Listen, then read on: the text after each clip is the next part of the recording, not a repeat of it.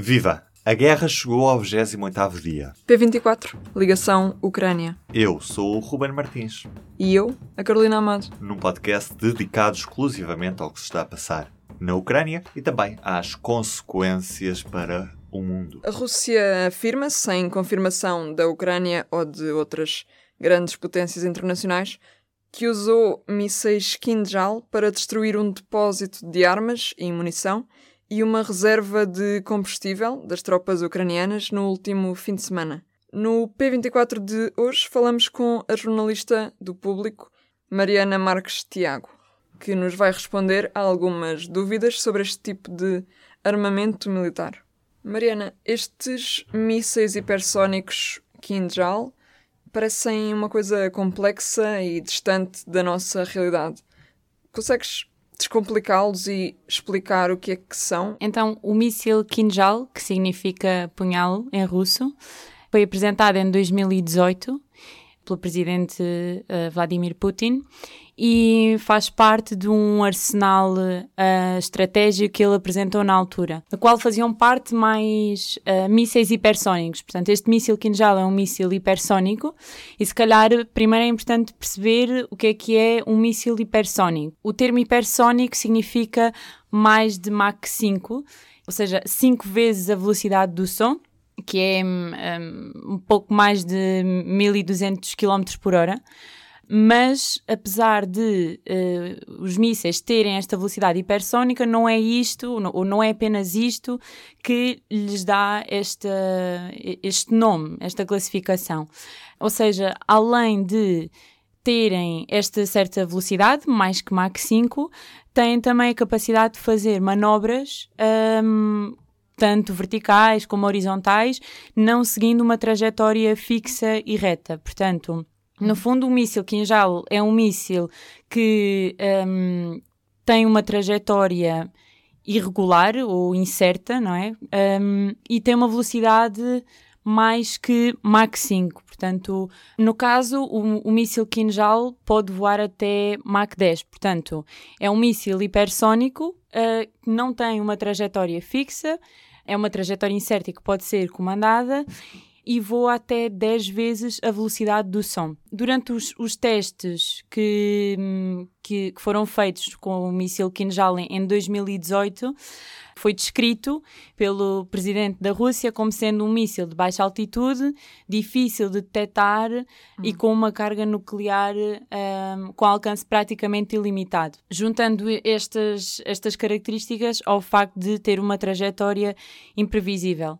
Um, o que é interessante neste míssil é que ele usa um, como fonte de impulsão o veículo de transporte, que podem ser dois, pode ser uh, um, um, bombardeiro, o bombardeiro Tu-22M3, que lhe dá um alcance de cerca de 3 mil km. Mas o meio de transporte mais uh, frequente, digamos assim, uh, é o, o caça MiG-31K.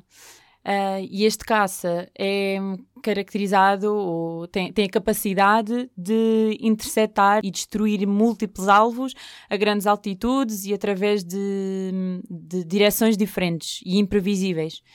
Quando o míssil Kinjal é transportado por este caça MiG-31K, consegue ter um alcance de até 2 mil quilómetros. Uh, portanto, foi, foi caracterizada como sendo a arma ideal por uh, Putin. Então, podemos concluir que, apesar da, da velocidade enorme destes mísseis, uh, podemos dizer que são mísseis facilmente manobráveis. Exatamente. E, e o facto de uh, eles serem facilmente manobráveis faz com que a sua trajetória, não sendo fixa, se torne imprevisível para quem o está a tentar uh, localizar e, e parar também, no fundo, não é? Portanto, são mais difíceis de destruir. E na guerra da Ucrânia, que impacto é que podem, na verdade, ter? Podemos pensar que podem levar diretamente a uma escalada da, da guerra? Podemos ter aqui diferentes perspectivas.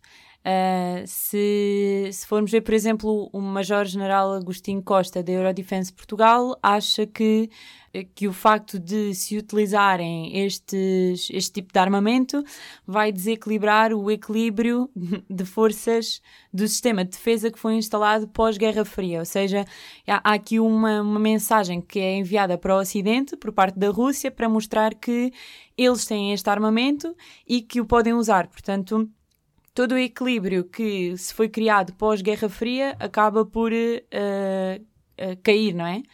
Por outro lado, o secretário de Defesa dos Estados Unidos, Lloyd Austin, considera que isto não é um ponto de viragem na guerra, que não é a razão principal uh, pelo qual ele está a recorrer a este tipo de armas. Portanto, uhum. ele, ele acha que isto é apenas uma demonstração do, do, do poder da Rússia, do, do, fogo da Rússia, mas não é uma viragem do uhum. fogo. Na verdade, o principal é o facto de se continuarem a atacar vilas e cidades e civis. E estes mísseis têm certamente algumas uh, fragilidades. Consegues uhum. explicar quais são? Sim, exatamente. É, não, ou seja, é importante apesar de eles serem apresentados como sendo invisíveis aos sistemas antimísseis, não são 100% infalíveis, não é?